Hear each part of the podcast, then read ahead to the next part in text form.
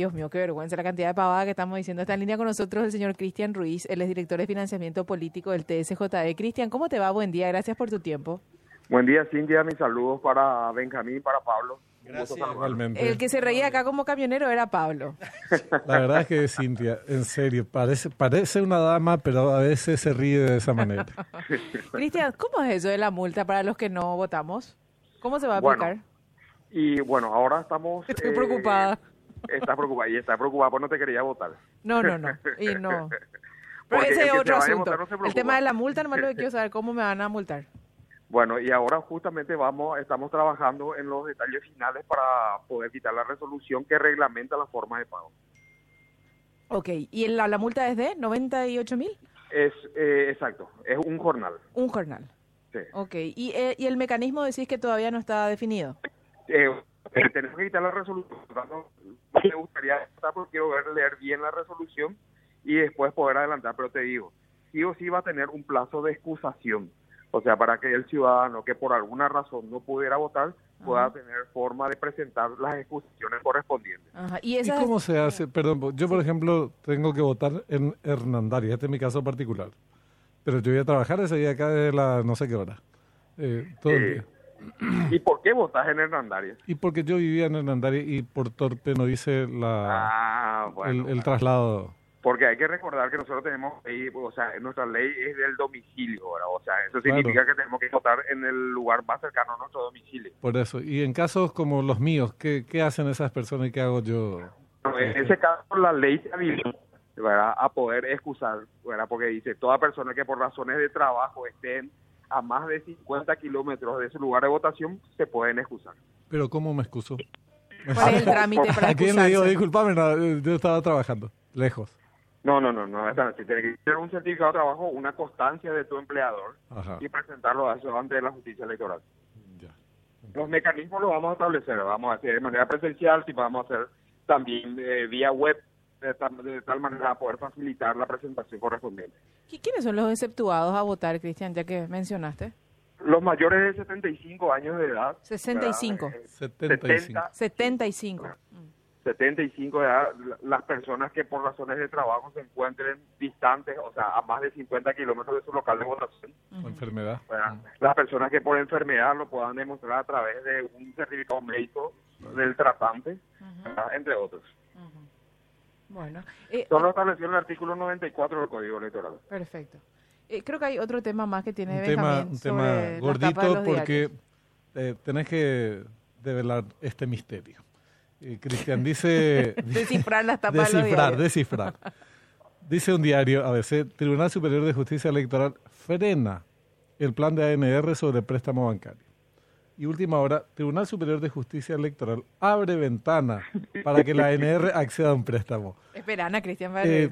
¿Quién tiene la razón? So- opción A, ABC. Opción B, última hora. Opción C, ninguno de los dos. Ambos. Cu- ¿Cómo? Opción D, ambos. Contanos cómo el tema del financiamiento se abre, se cierran ventanas. ¿Cuál es la situación, Cristian? Opción, opción C. Opción C, ninguno de los dos. Me gustó, viste que hay que incluir en las encuestas. Sí, ¿Eh? sí, sí, Hay que incluir esa opción. ¿eh? Opción C, ninguno de los dos, porque mira, la justicia electoral no tiene por qué ni aceptar ni rechazar un crédito, ¿verdad? ni mucho menos dar garantía de nada. La justicia electoral es el pagador.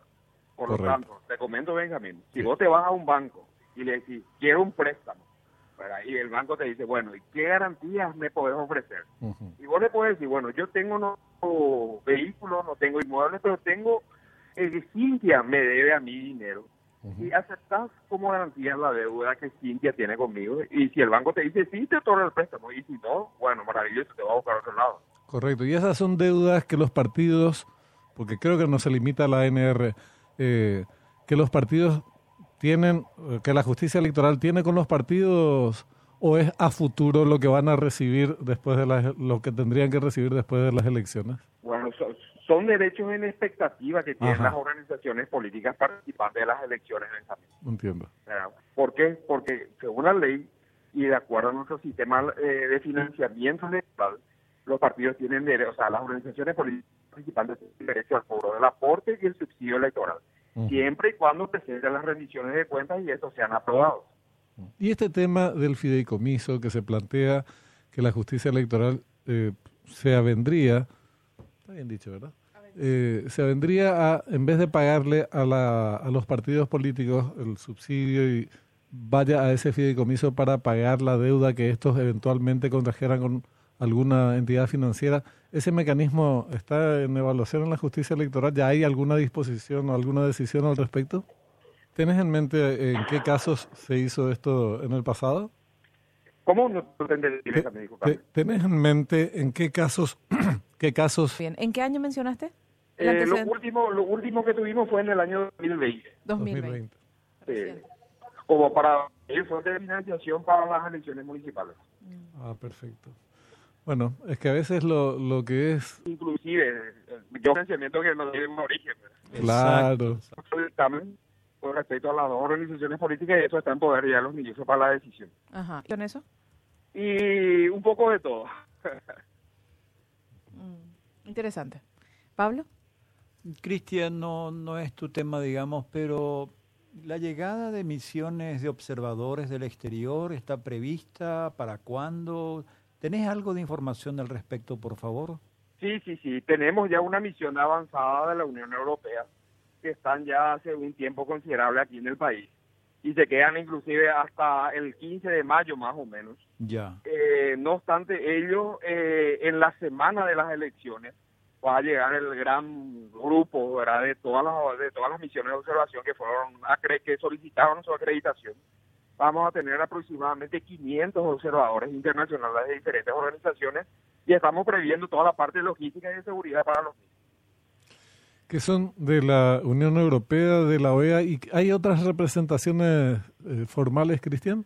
Sí, está UNIORE también, está AMEA, tenemos muchísimas organizaciones, después tenemos invitados especiales, eh, tenemos, como les dije, 500 personas más o menos que van a venir en esa calidad.